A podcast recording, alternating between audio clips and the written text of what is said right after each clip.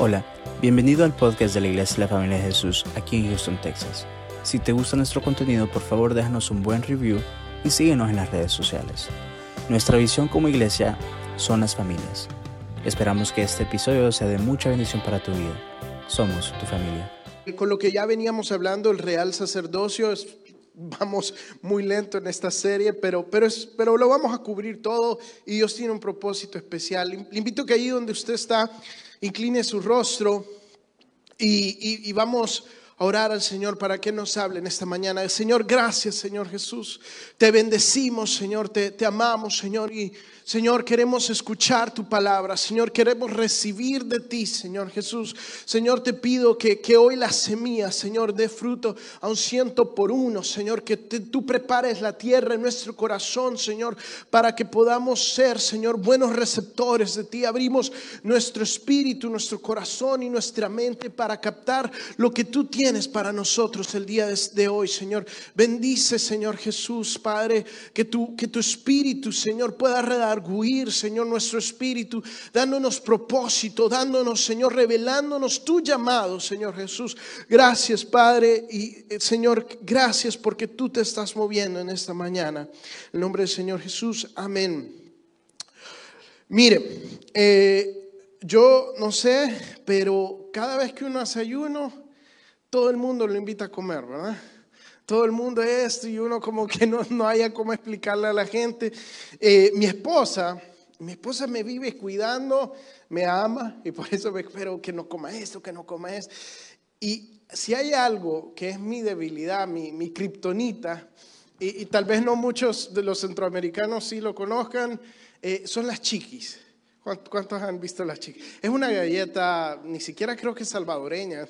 Eh, creo que es de Honduras, no, estoy seguro, es de Salvador. No es, hecha, no, es hecha en El Salvador, eso sí lo sé, en Costa Rica. Pero, pero no sé, ponga su, su, su, golosina favorita. Entonces, usted nunca va a encontrar nada dulce en mi caso, o sea, eh, eh, ni hay azúcar. Una vez estaba mi, mi suegra preparando, no sé qué, no, me acuerdo qué estaba preparando y eso. Entonces mi esposa le dice, no mamá, ponle azúcar, que no sé qué. Azúcar. Yo nunca he visto azúcar en esta casa. Tres años nunca he visto, porque no hay, no hay nada dulce en nuestra casa. Eh, Emily me va a matar, me ha exagerado, que no sé qué. Pero justo empezamos el ayuno y no sé, yo dije, esta mujer es mi aguijón porque me pone dos chiquis en la mesa eh, de comedor y yo súper enojado con ella toda la semana por eso. Y ella no me decía nada. Entonces después llega mi, mi suegro un día de esos a ayudarnos con la bebé y, y, yo le empiezo, justo estábamos hablando de eso y le empiezo a decir, ¿por qué pusiste esa chiqui justo para el ayuno, como para tentarme? Toda la semana he estado peleando con el enemigo cuando me levanto por no comer a la chiqui. Y me dice, yo no puse eso. Y mi suegra se empieza a matar de la risa. No, yo las traje, los muchachos en el trabajo me la dieron, que no sé qué, no sé cuánto. Y nos matábamos de la risa, pero así es. Así es como que cuando uno empieza a ayunar, su cosa favorita es como que ahí está y que nunca es alcanzable.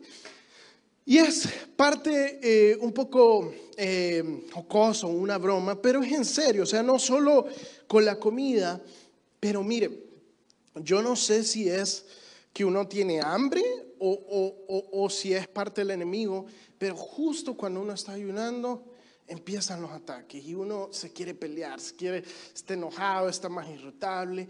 Y, justo la palabra en Isaías 58 dice que, que ustedes ayunan y, y, claman al Señor, pero su ayuno lo ocupan para pelear unos a otros. Y ese no es el ayuno que yo he escogido.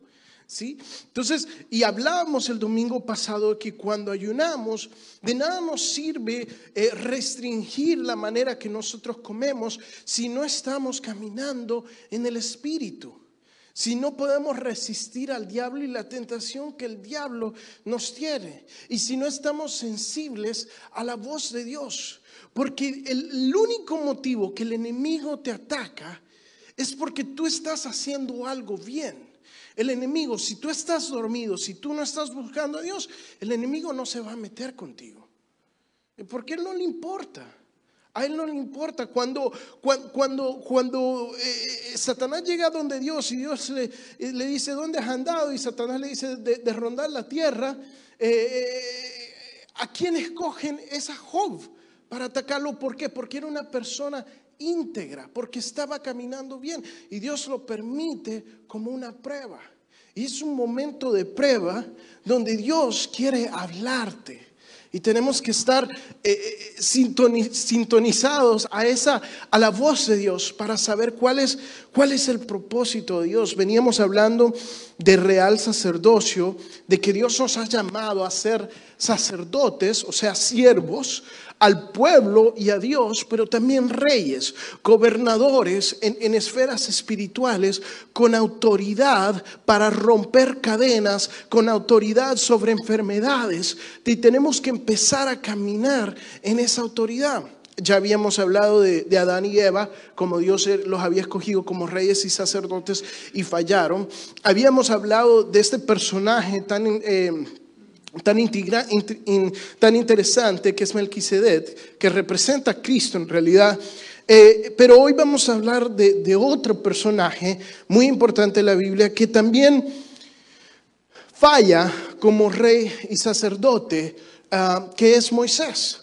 Y mucha gente no ve, escucha a Moisés y dice, bueno, Moisés cometió el error de, bueno, mató al egipcio eh, y, también le, pegó a la piedra cuando Dios le dijo que le hablara a la piedra.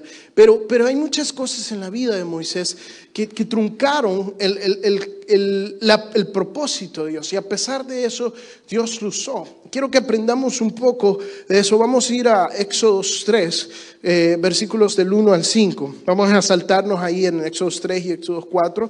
Se puede abrir su Biblia, su aplicación a, a, a esa parte de, la Biblia. Dice... Eh, Éxodo 3, versículo 1. Apacentando Moisés las ovejas de Jetro, su suegro, sacerdote de Madián, llevó las ovejas a través del desierto y llegó hasta Oreb, monte de Dios. Y se le apareció el ángel de Jehová en una llama de fuego en medio de una zarza.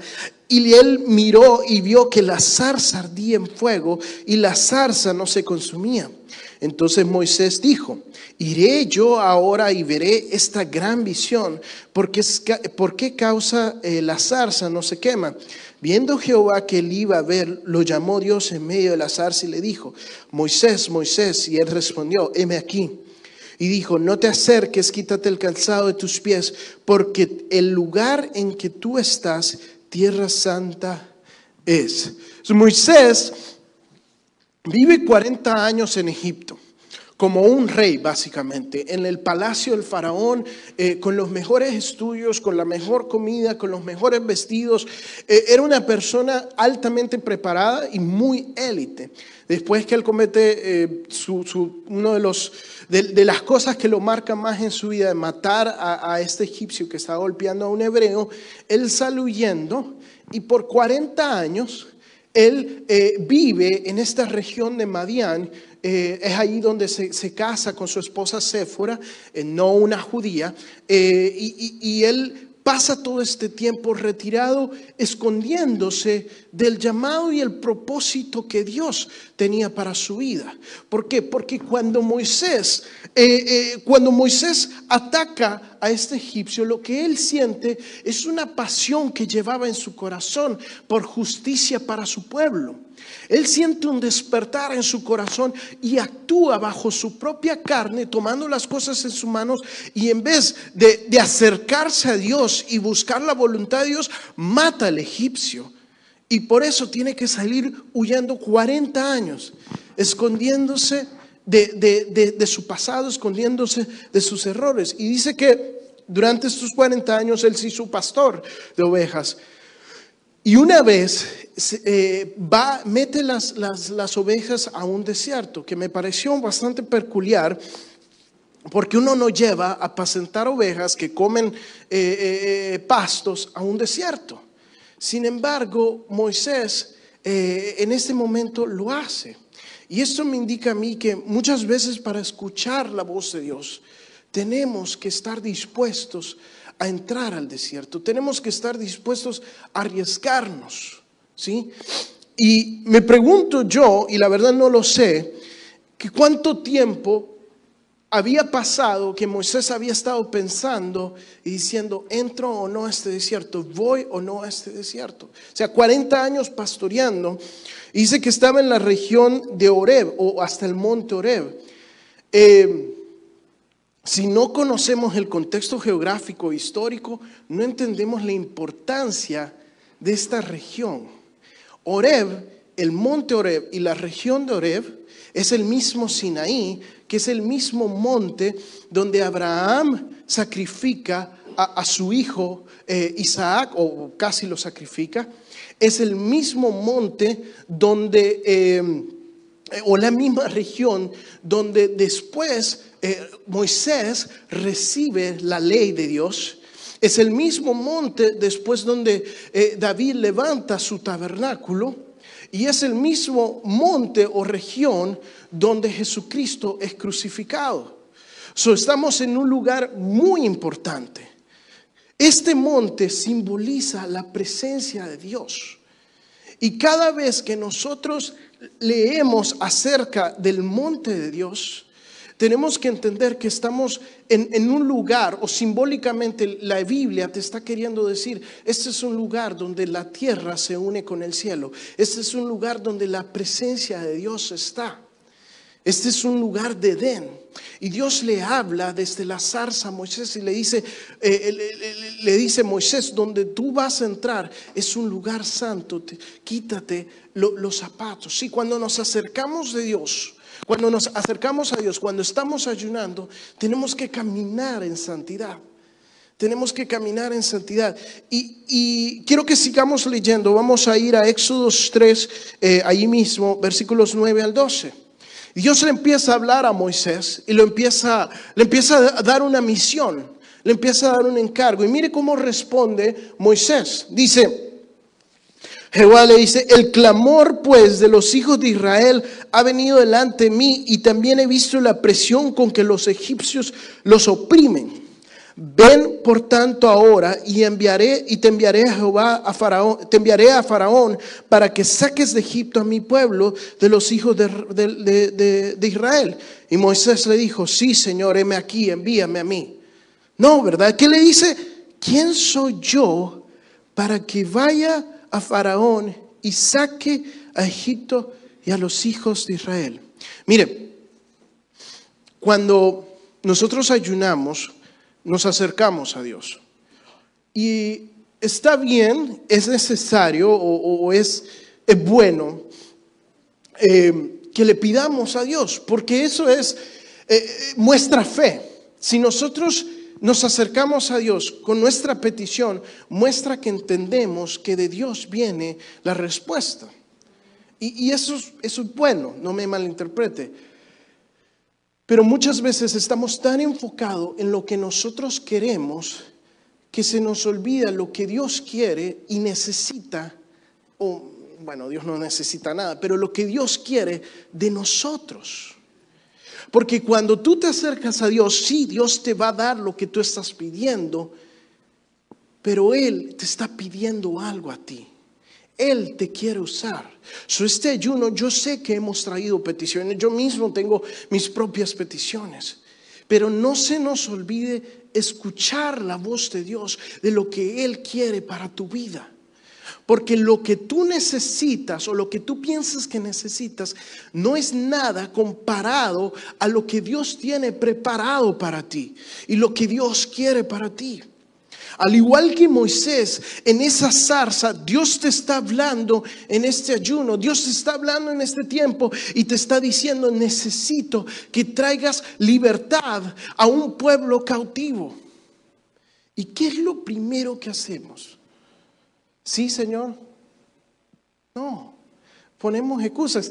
Es, fácil sentarnos ahora, miles y miles de años, y decir, este Moisés, eh, qué, bruto, No, no, no, no, no escucha a Dios, que no sabía lo que Dios quería hacer. Ajá, pero cuando a ti te habla Dios, ¿cómo respondemos nosotros? Y lo primero, lo primero que hacemos es, ¿quién soy yo, Señor? ¿Cómo me...? Es una falsa humildad. ¿Sí? Es orgullo escondido. ¿Por qué? Porque le está diciendo, yo no soy nadie para que me uses. Como que, qué poca cosa soy, no, Señor, mira, que, que hay mucha gente. No, Eh, eh, te estás enfocando en ti mismo. Moisés se estaba enfocando en su capacidad. Eso es orgullo. Diciendo, no soy nadie, estás siendo orgulloso. No, no sé si me entienden, es un poco complicado el concepto, pero, pero él estaba enfocado en lo que él era. ¿Y qué le dice Jehová? Dice, y respondió, ve por qué. Yo estaré contigo, yo, yo Jehová, y esto te será por señal de que yo te he enviado. Cuando hayas sacado Egipto, cuando hayas sacado Egipto al pueblo, serviréis sobre este monte. Dice, a mí que me importa quién eres tú. Si yo voy contigo, no importa quién tú seas. ¿Sí? Si yo estoy contigo, no importa quién tú seas, Dios te está llamando y nosotros le estamos diciendo, pero ¿quién soy yo para servirte? Y Dios te está diciendo, es que no importa lo que tú eres o lo que hayas sido o lo que hayas hecho o las capacidades que tenga, soy yo el que te voy a llevar, soy yo el que te va a capacitar. Y cuando tengas victoria, me vas a venir a servir y a glorificar en este monte que ya dijimos que es la presencia de Dios. Esa presencia de Dios. Mire, y la cosa sigue. Esto, esto en sí es, um, es raro porque nosotros no lo, no lo vemos así, porque no se lee así, pero cuando uno lo lee en el hebreo original, en sí es una poesía. Eh, yo no sabía esto, estudiando esto me, me enteré y me pareció. Eso, es un patrón de 2, 1, 2. Moisés rechaza el llamado de Dios cinco veces. Dos veces Dios le responde con yo, yo soy. Una vez, no, y después dos veces, otra vez con el yo de Dios, o sea, Jehová. Miren, ya lo vamos a ver. So, Dios le dijo, yo iré contigo. Eh, después le dice, Éxodos 13 al 14, dice, dijo Moisés a Dios, o sea, otra vez, ya Dios le dijo, yo voy contigo. He aquí que llego a los hijos de Israel y les digo, el Dios de vuestros padres me ha enviado a vosotros. Si ellos me preguntaren cuál es su nombre, ¿qué les responderé? Y respondió Dios a Moisés, yo soy el que soy. Y, y dijo así, diráis a los hijos de Israel, yo soy, me ha enviado a vosotros. Eh, amén. So, Moisés le dice, ¿quién soy yo? No te importa quién eres tú, yo voy contigo. Ajá, pero ¿quién eres tú? Y Dios le dice, yo soy el que soy. O sea, en una conversación normal, usted, eh, usted conoce a alguien por primera vez y le dice, eh, eh, buenos días Roberto Quijano, un gusto conocerle. Espera que la otra persona le diga, bueno, mi nombre es... Imagínese la persona le diga, ah, qué gusto conocerle, yo soy. ¿Quién soy? Y usted se quedaría, ¿qué le pasa a este? Pero Dios es, es, va más allá de nuestra razón y de nuestra lógica, porque Dios no necesita explicación ni título, Él simplemente es. ¿Sí? En, um, filosofía, los filósofos cristianos dicen, Dios no existe. Nosotros humanos existimos. Nosotros podemos existir. Dios es. Dios no, no tiene la capacidad, nunca fue creado para existir. Dios simplemente es porque Él era, Él es y Él será mañana. En todo tiempo Él es. Ese es Jehová nuestro Dios. Y Dios le está diciendo,